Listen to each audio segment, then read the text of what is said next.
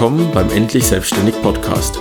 Hier erhältst du nützliche Informationen, die dich dem Traum vom eigenen Unternehmen näher bringen. Dabei ist es egal, ob du schon Umsatz machst, gerade an deinem Produkt arbeitest oder noch nach einer Idee suchst.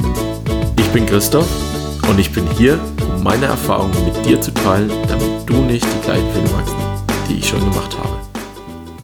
Hallo und herzlich willkommen zu einer neuen Folge des Endlich Selbstständig Podcasts. Wir sind bei Folge Nummer 14. Ich möchte heute über unfaire Vorteile für deinen unternehmerischen Erfolg reden. Das ganze Thema kam mir in den Sinn, weil ich die Woche mit einem Bekannten geredet habe und der mich wieder so ein bisschen up to date gebracht hat, wie es bei ihm im so läuft mit seiner Selbstständigkeit, mit seinem Unternehmertum. Und er mir im Wesentlichen gesagt hat, dass er zwar einen unfairen Vorteil hat, welcher das ist, das erzähle ich gleich, aber ihn überhaupt nicht nutzt und mich das so ein bisschen stutzig gemacht hat.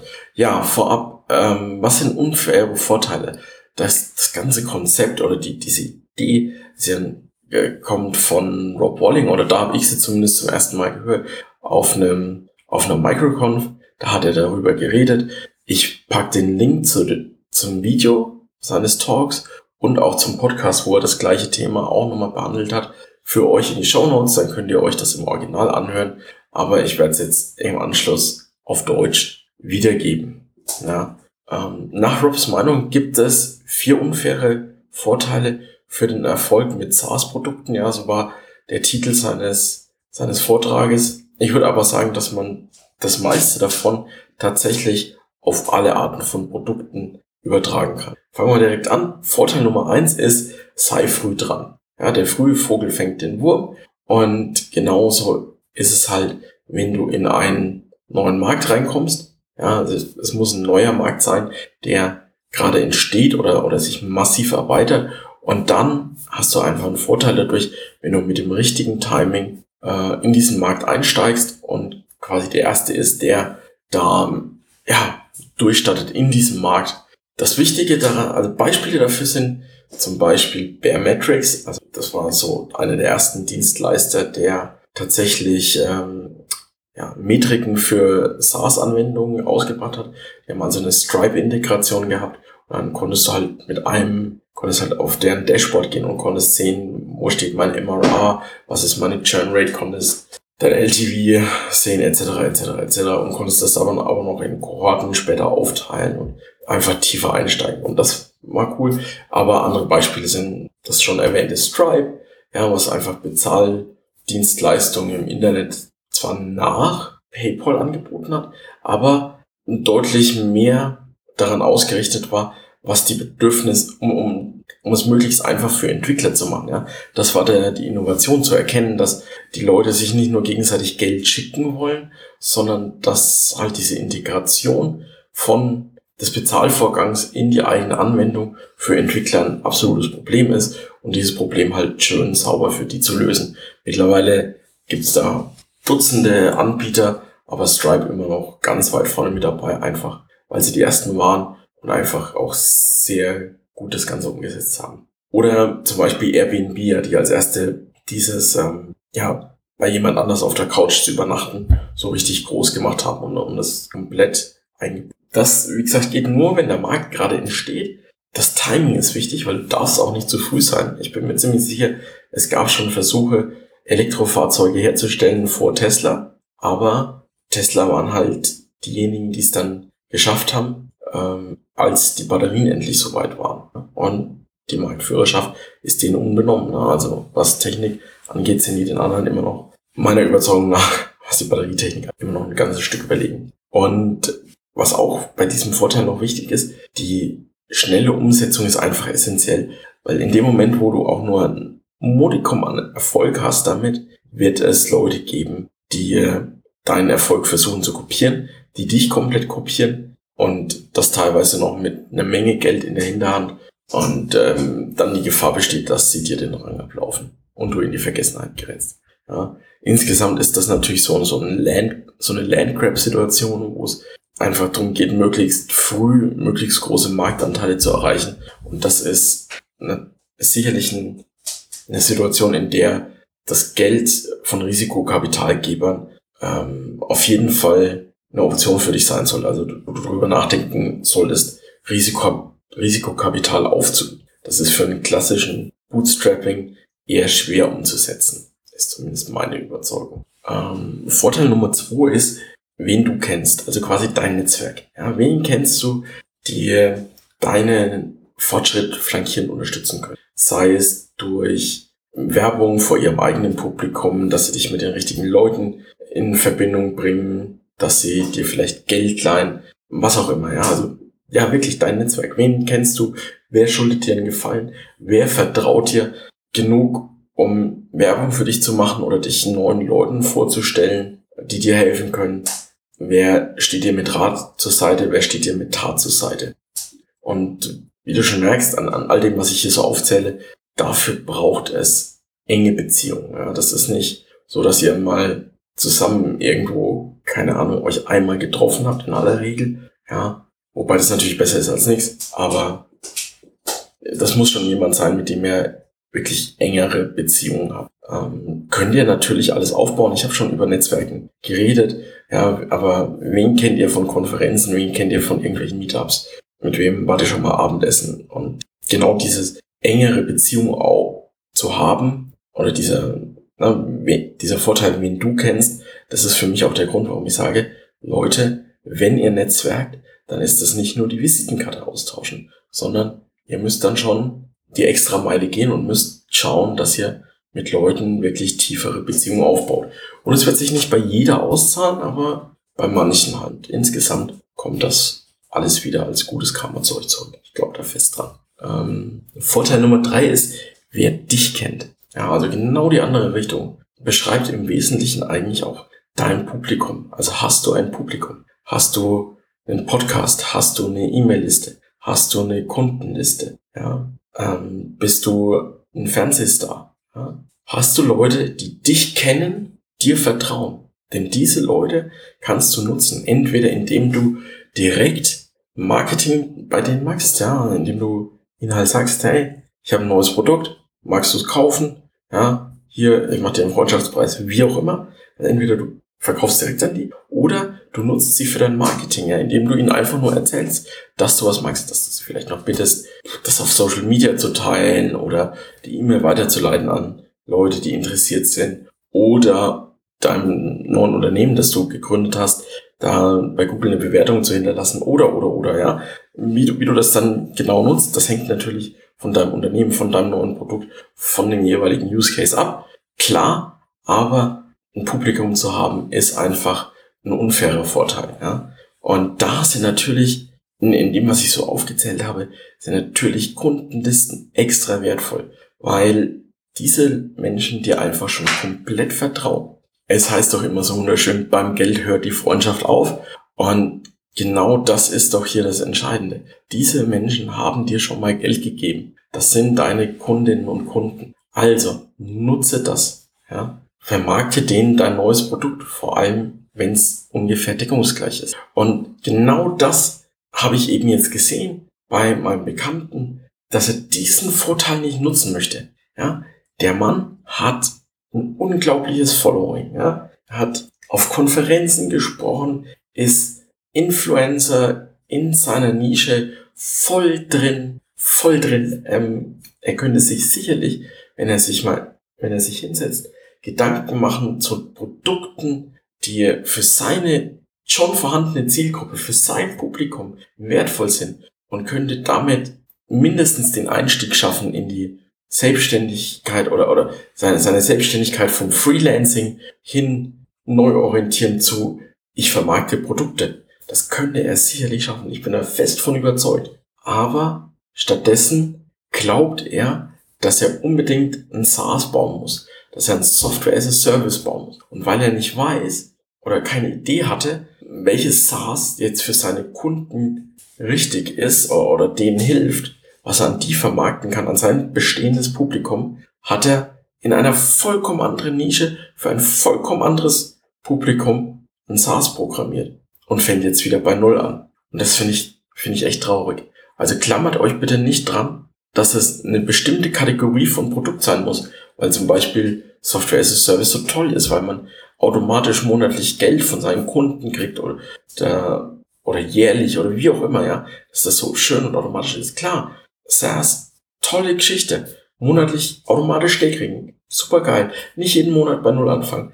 Hölle. Das Beste überhaupt. Keine Frage. Ist bestimmt ganz toll.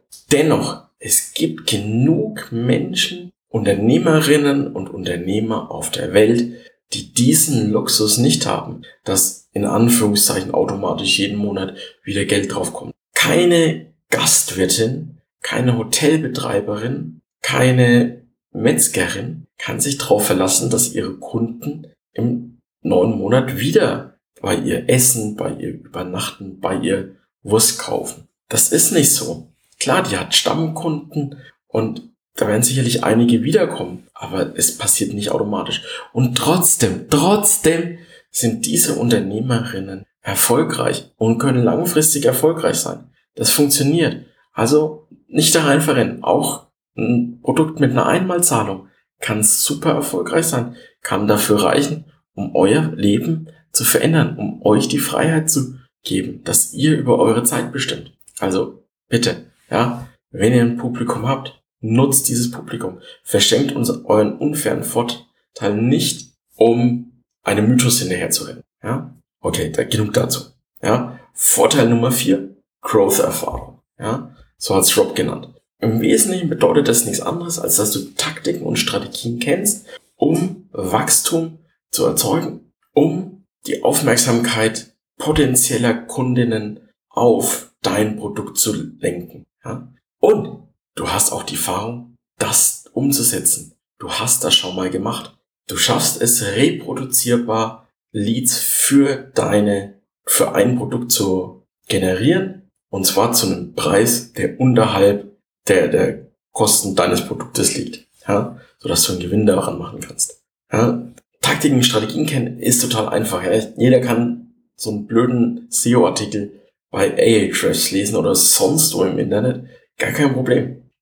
Aber du musst es halt auch umsetzen können. Welchen Traction Channel du da am Ende verwendest, ob das jetzt SEO ist, ob das Social Media ist, ob das Sales ist, also Vertriebstätigkeit oder Business Development, also sprich Zusammenarbeit mit anderen Unternehmen und Takti äh, strategische Partnerschaften, ja, oder indem du Anzeigen schaltest, ob das jetzt Kleinanzeigen in der Zeitung sind oder auf Bussen oder auf Leinwänden oder online, egal, ja, egal, Traction Channel ist egal, aber du beherrschst einen. Ja? Du beherrschst mindestens einen Weg, um erfolgreich neue Augäpfel auf deine Produkte zu bekommen. Das, weil, weil dieses Problem zu lösen, ja, dieses Marketingproblem zu lösen oder schon gelöst zu haben, bedeutet ja nichts anderes, als dass ein schwieriger Teil des Erfolges, wenn nicht sogar der schwierigste Teil des Erfolges für ein neues Produkt, ja, nämlich das Marketing, schon gelöst ist vor allem für Entwickler ist das ja in aller Regel der schwierigste Teil des Erfolges,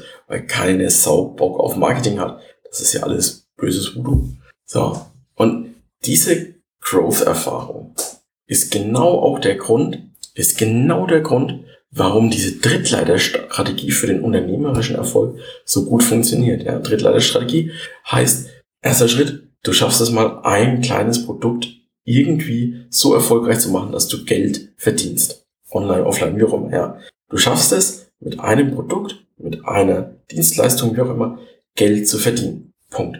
Das reicht nicht zum Leben. Muss es auch nicht. Weil der zweite Schritt dann ist, dass du, was immer in Schritt eins funktioniert hast, so lang wiederholst, bis du es eben geschafft hast, finanziell frei zu sein oder, oder frei zu sein, dass du frei über deine Zeit verfügen kannst. Ja, dass du eben nicht jeden Tag ins Büro flitzen musst, erstmal noch eine Stunde auf der Straße vergurkst, dann neun Stunden im Büro vor dich hinsklavst und dann wieder eine Stunde nach Hause fährst, ja, und, und keine Kraft, keine Energie, keine Zeit mehr hast, um noch an deinem eigenen Erfolg zu arbeiten. Also, nimmst das, was du kannst und machst das einfach nochmal, machst es nochmal, machst es nochmal, machst es nochmal, ja. Mehr von dem, was du eh schon kannst. Okay? Und ein weiterer Tipp, den ich immer wieder jungen Gründungswilligen mitgebe, fußt genauso auf diesem unfairen Vorteil der Growth-Erfahrung, nämlich fangt mit einem ganz kleinen Produkt oder Projekt an. Und das ganz klein.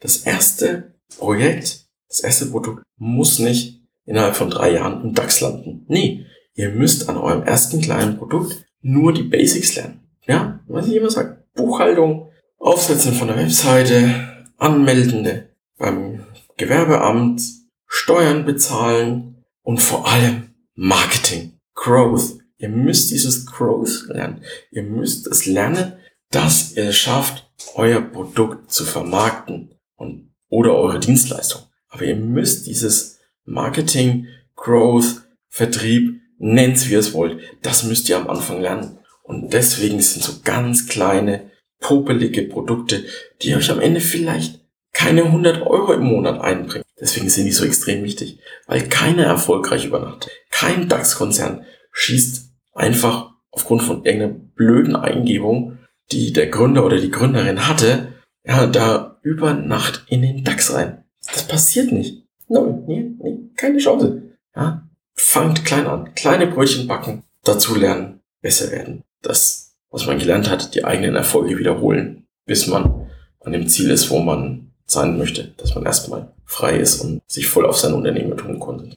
So, was sind keine unfairen Vorteile? Kein unfairer Vorteil ist eine toll designte Webseite oder eine tolle User Experience von eurem Produkt. Ja, das kann man sich irgendwo dazu kaufen. Diese Erfahrung, dieses Design. Das gibt's für gutes Geld. Kriegt ihr das gut hin. Technische oder Design Skills, genau das gleiche. Ihr könnt einen Programmierer kaufen, ihr könnt einen, eine Ingenieurin kaufen auf Stundenbasis, die euch irgendwas macht. Das geht alles. Anwältin, whatever. Alles möglich. Das einfach nur einzukaufen, das ist kein unfairer Vorteil. Patente und Markeneintragungen. Seid's mir nicht böse. Echt so ein Steckenpferd von uns Deutschen. Ich glaube da ehrlich gesagt nicht dran. Ja. Also Patente vielleicht in besonderen Nischen durchaus sinnvoll, aber so ein Patent oder so eine Markeneintragung, hey, die musst du durchsetzen können am Ende. Dafür vergeigst du erstmal Zeit, um das Ding zu kriegen und dann kommt irgend so ein Hanswurst und kopiert das halt trotzdem, weil es ihm egal ist, dass du ein Patent oder eine Marke angemeldet hast.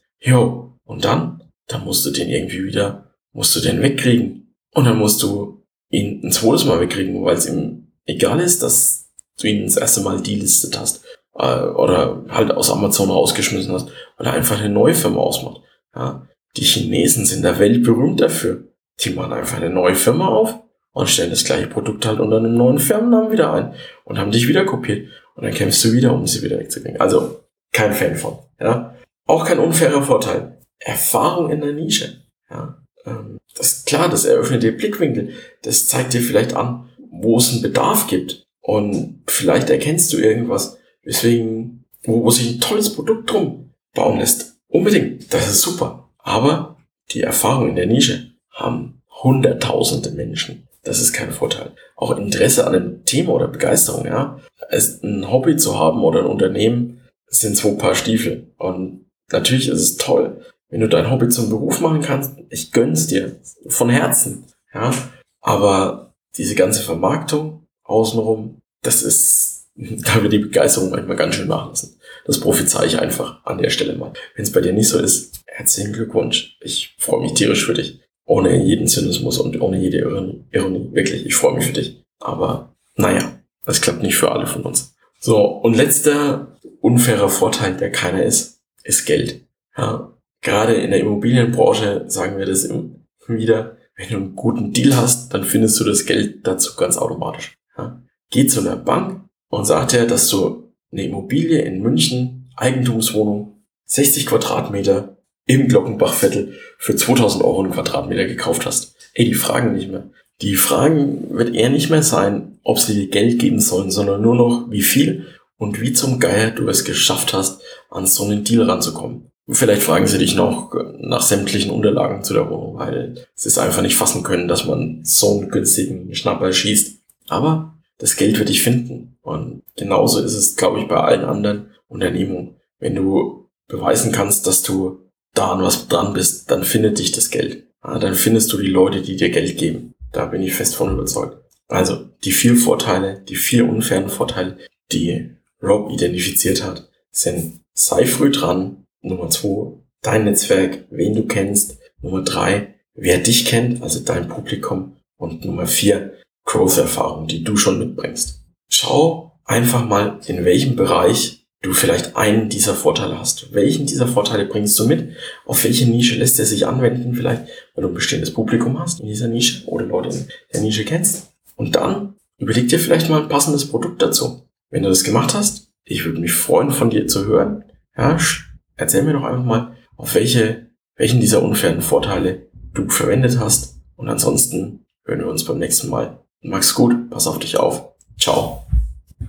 Falls du eine Frage oder Anmerkung für den Endlich Selbstständig Podcast hast, hinterlasse eine Nachricht unter der 08102 984 9595 oder schreibe eine E-Mail an podcast.endlichselbstständig.info. Anrufe und Audioaufnahmen werden bevorzugt behandelt. Abonniere den Podcast bei iTunes, indem du nach Endlich Selbstständig suchst oder besuche www.endlich-selbstständig.info für mehr Informationen zur Show. Danke fürs Zuhören und wir hören uns demnächst.